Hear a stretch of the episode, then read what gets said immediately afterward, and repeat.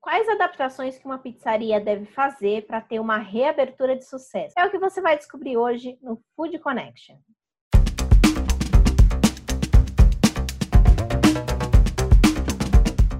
Food Connection no ar nessa sexta-feira, dia da pizza.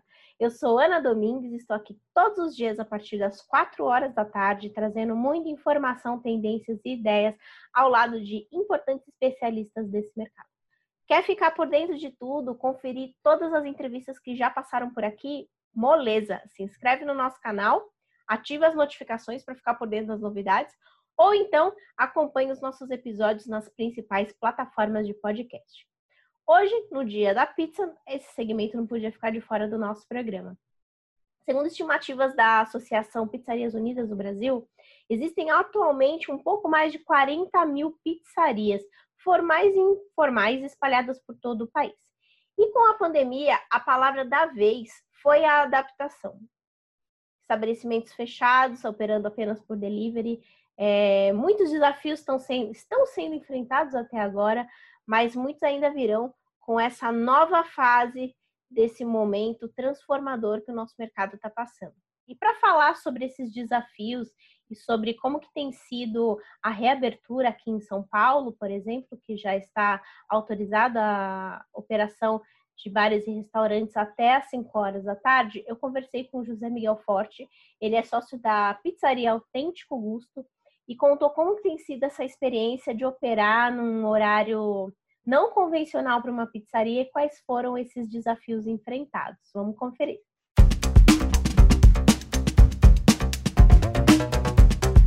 Primeiro, muito obrigada por ter topado participar do Food Connection. E eu queria saber como que foi a adaptação da pizzaria para esse momento de reabertura. Pois é, ah, nesse período todo que houve esse fechamento, né, nós trabalhamos exclusivamente com os aplicativos e retiradas, delivery, na verdade o que não era o hábito da pizzaria. A nossa pizzaria era uma pizzaria pequena que era voltada para clientes locais, tá? Nós temos uma, uma ótima vizinha, uma ótima parceria, que é a Vai de Vinho, tá? E nós nunca focamos muito na, na arte de, de delivery. Depois dessa tragédia toda, a gente passou a atuar muito com iFood, com, com, com todos eles. E agora voltamos. O fato de, de o governo estadual só permitir a abertura durante o dia, para nós, economicamente não é uma coisa válida. Nós temos duas pizzarias, uma no Campo Belo e uma em Pinheiros. A do, a do Pinheiros nós mantivemos fechada. A do Campo Belo nós teimamos e passamos a abrir todo dia, a uma hora da tarde até às cinco horas da tarde, tá? que não é hábito do paulistano comer pizza durante o dia, mas enfim, a gente resolveu abrir para tentar pelo menos ter um pouco de ânimo e enxergar o nosso negócio de novo, né? Que infelizmente muitas pizzarias fecharam nesse período. Isso é uma coisa muito triste. E começamos ontem com todos os cuidados possíveis, imagináveis, com máscara, com álcool, com distanciamento de mesa, ah, garçom paramentado, cozinheiro paramentado, dono paramentado, todo mundo dentro do padrão. Estamos torcendo para que seja só essa semana, tá? Nós acreditamos que a semana próxima o governo vai, vai permitir que todos abram, porque é uma tragédia isso que está acontecendo. Né? Em meio a tantas adaptações, também é muito importante ficar atento a questões de segurança, não só dos colaboradores, mas também dos seus clientes, a fim de promover uma melhor experiência gastronômica. E quem conta quais são esses cuidados e algumas recomendações que devem ser inseridas no seu estabelecimento é a Suzette Suzuki, que é diretora de certificação e inspeção da ICV Brasil.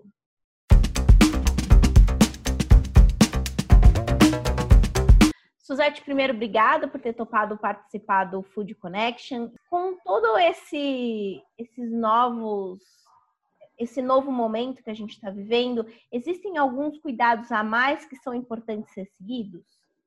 Sim. É, na parte alimentar, nós sempre fizemos auditoria nessa área, a gente sempre se cuidou da parte de contaminação, contaminação cruzada, boas práticas de fabricação. O problema todo é, é que nós sempre estivemos preocupados com esta contaminação, mas não de um vírus que viesse de um lugar estranho, que pode ser um plástico, uma embalagem, um, papelão que, que, que vem junto com, com a tua matéria-prima. Então, assim, cuidados adicionais, né? Antes você tinha o recebimento. Então, você recebe material, você coloca no local, você vai conferir validade, se não está estourado, se não está contaminado, se não, não veio impregnado. Hoje, além disso, você também tem que limpar, você tem que higienizar antes de colocar para dentro da sua cozinha. Então, assim, essa é uma dificuldade à parte que os donos de, de empreendimentos vão ter, porque eles não têm esse espaço todo para poder fazer isso daí. Então, assim, receber o material, limpar e higienizar e colocar para dentro do, do, do, estabelecimento é uma regra basicamente nova. É claro que existia assim uma, uma, uma organização neste recebimento, mas a preocupação que a gente tem agora é muito maior. Então, essa é uma regra que veio, que ela é nova e precisa ser tomada uma certa condição. A outra condição é o delivery, né? Quando você é, traz um monte de pessoas para poder levar sua alimentação para outro lugar. Então, o delivery também tem os cuidados básicos que tem que ser feito. Né? Por quê? Porque o, o motoqueiro, a, o, a, a, pessoa de bicicleta, ela chega, ela também tem que ter um espaço em que ela possa limpar as mãos, possa se higienizar, possa tomar o devido cuidado para pegar aquele alimento e levar para outro espaço.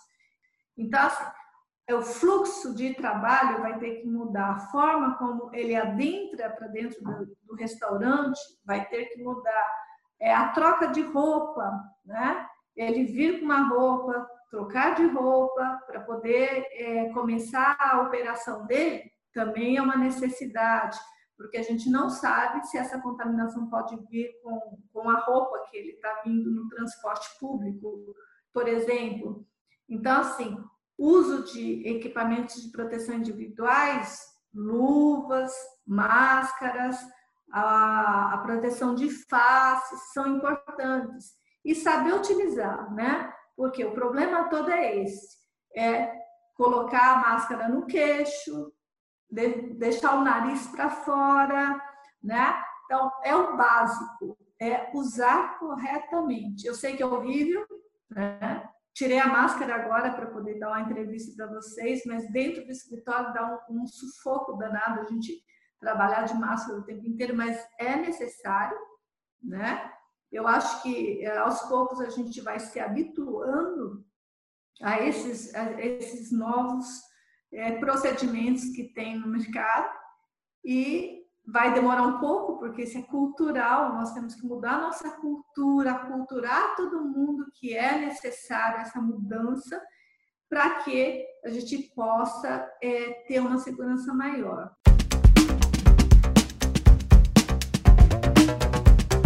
Algumas pizzarias aqui em São Paulo, por exemplo, que tem uma restrição de abertura até às 5 horas da tarde, optaram por não reabrir o salão e continuar operando via delivery. É o que fez a Cibele Freitas, que é proprietária da pizzaria A Tal da Pizza, e que ela contou um pouquinho como que tem sido esse cenário, essa transformação de atendimento e como que tem sido a experiência para eles. Vamos conferir.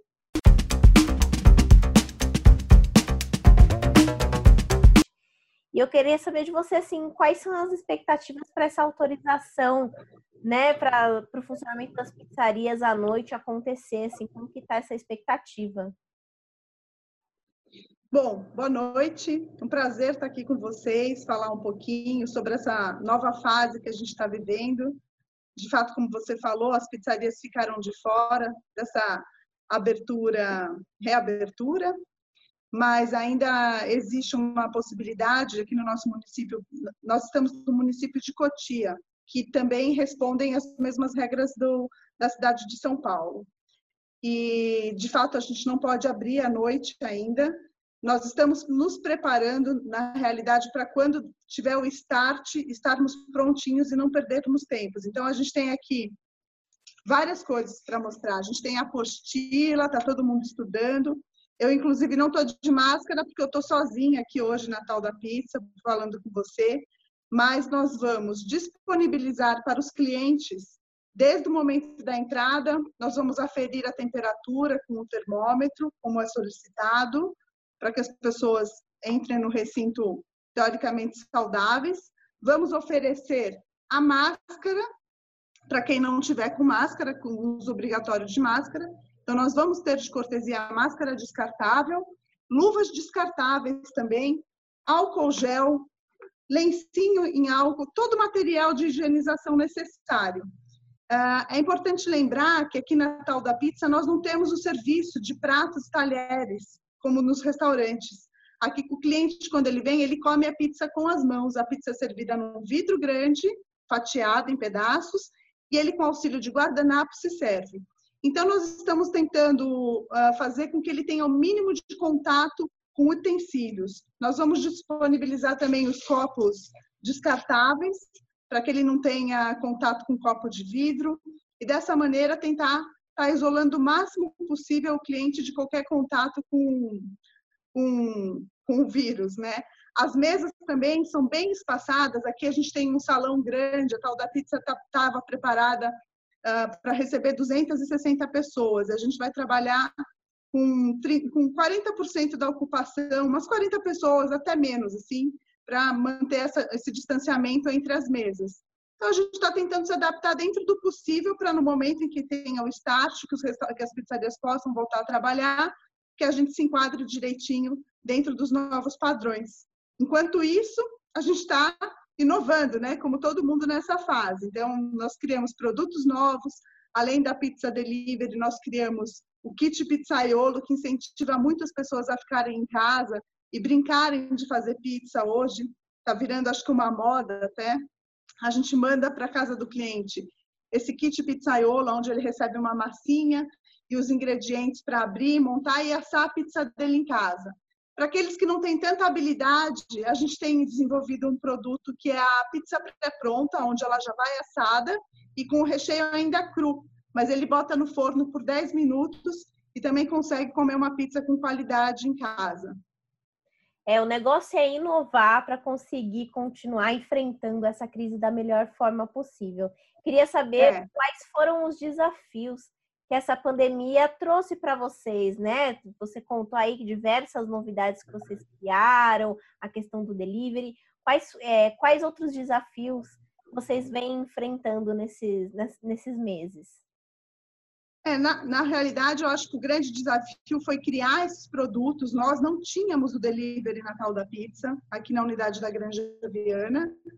Nós criamos, então, em pouco tempo, o delivery, o kit, a pizza pré-pronta e outros desafios que é uh, ter o mínimo de gente possível trabalhando no local. Então, hoje nós estamos praticamente sem funcionários, apenas, apenas com dois auxiliares, uma pessoa na parte de limpeza e outra pessoa na parte de produção.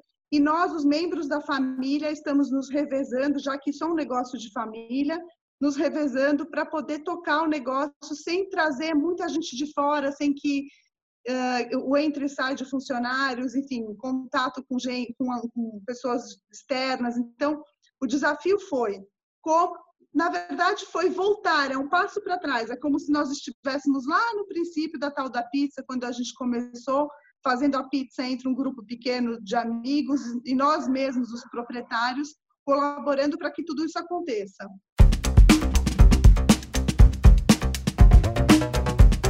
E claro que nessa sexta-feira também tem Giro Food Connection com a nossa querida Liliane. Lili, conta pra gente quais são as novidades da semana. Olha, Ana, Hoje nós temos ações de deixar muita gente orgulhosa. E a Aginomoto já doou 1 milhão e 700 para hospitais públicos do estado de São Paulo por meio do Instituto Aginomoto. Também já adaptou a sua linha de produção para fabricar 32 mil litros de álcool em gel e agora está doando 28 toneladas de produtos para complementar cestas básicas para 24 mil famílias em situação de vulnerabilidade social. A Marfrig lançou essa semana o programa Tamo Junto Marfrig. O foco do programa é apoiar 5 mil pequenos empreendedores do segmento food service em todo o Brasil. A companhia promete investir mais de 50 milhões de reais para ampliar o prazo de vencimento das faturas e aumentar em até três vezes o limite de crédito para compras. É, será negociado conforme o histórico do cliente. Eles também já doaram mais de meio milhão de hambúrgueres para projetos de entidades sociais e para profissionais da saúde junto com o Burger King. E desde o início dessa pandemia, a Nissin Foods iniciou a doação de Cup Noodles para hospitais em São Paulo e para caminhoneiros. Foi beneficiado 27 mil pessoas e nesse mês divulgou a doação de mais de 30 mil unidades de macarrão instantâneos para famílias de Pernambuco que estão precisando de assistência devido à crise, à pandemia da Covid-19. E ao todo, a Nissin já doou mais de 130 mil produtos. Ana, eu acredito que juntos nós conseguimos superar tudo isso.